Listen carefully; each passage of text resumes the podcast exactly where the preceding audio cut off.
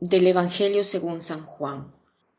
El primer día después del sábado, María Magdalena vino corriendo a la casa donde estaban Simón, Simón Pedro y el otro discípulo, a quien Jesús amaba, y les dijo, Se han llevado del sepulcro al Señor y no sabemos dónde lo habrán puesto. Salieron Pedro y el otro discípulo camino al sepulcro. Los dos iban corriendo juntos, pero el otro, el otro discípulo corría más a prisa que Pedro, y llegó primero al sepulcro. E inclinándose, miró los lienzos puestos en el suelo, pero no entró. En eso llegó también Simón Pedro, que lo venía siguiendo, y entró en el sepulcro. Contempló los lienzos puestos en el suelo y el sudario que había estado sobre la cabeza de Jesús, puesto no con los lienzos en el suelo, sino doblado en sitio aparte. Entonces entró también el otro discípulo, el que había llegado primero al sepulcro, y vio y creyó, porque hasta entonces no habían entendido las escrituras según las cuales Jesús debía resucitar de entre los muertos.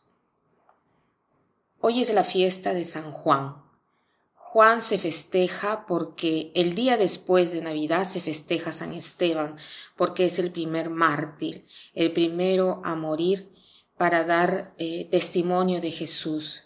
Y el segundo después de Navidad se celebra San Juan, porque San Juan estuvo muy, pero muy cerca de Jesús. En efecto, Juan es el único que se quedó en la cruz, es el único a quien confió a María, Juan es el único que ha hablado de Dios y le ha dado la definición de un Dios insuperable. Dice Dios es amor. Juan fue quien apoyó su cabeza sobre el pecho de Jesús en la última cena, y aquí se dice, el discípulo a quien Jesús tanto amaba. Juan es el que ha experimentado de una manera grande el amor de Jesús y de esto ha dado testimonio en todo y por todo. En efecto, ha sido el último apóstol a morir, que intentaron incluso martirizarlo, pero con el martirio no pudieron. Para esta fue una gran sorpresa para Diocleciano, ¿no? muriendo después de vejez, pasando ya los 100 años, y eh, murió en la isla llamada Patmos. Hoy el Evangelio nos presenta a Juan que corre al sepulcro junto a Pedro. ¿Pero por qué corren? Porque María Magdalena les ha dicho que el sepulcro estaba vacío y ellos con ansia corren al sepulcro y llegan eh, primero Juan, porque el amor siempre llega primero. Pero no entra por respeto a Pedro. Después entra Pedro y entra Juan y el Evangelio dice, vieron y creyeron. ¿Qué cosa vieron? Vieron el sudario y las sábanas que tenía Jesús. ¿no?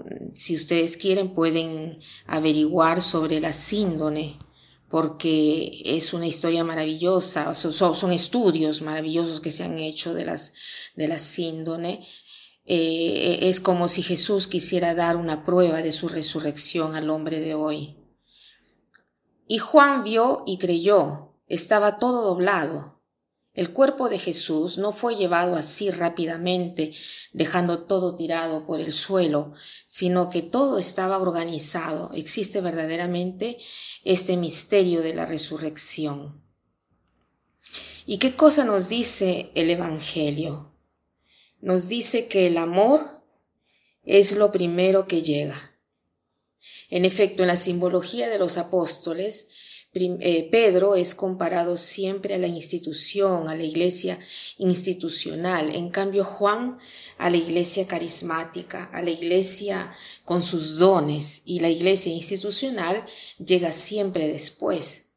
Y esto nos dice cómo Juan espera, nos da una característica del amor, que el amor espera no tiene apuro.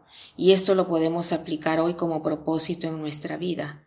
Si somos padres, esperamos a los hijos, o sea, respetamos su tiempo de crecimiento, ¿no? Tengamos paciencia con ellos.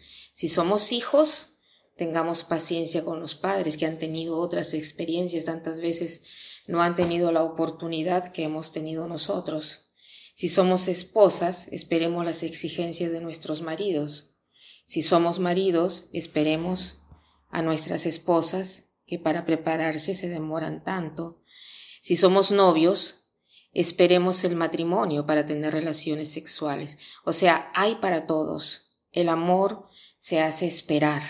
El amor sabe venir, eh, cómo venir al encuentro de cada persona, por más difícil que sea.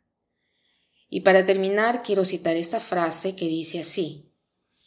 El amor sabe esperar, esperar tanto, esperar hasta el extremo.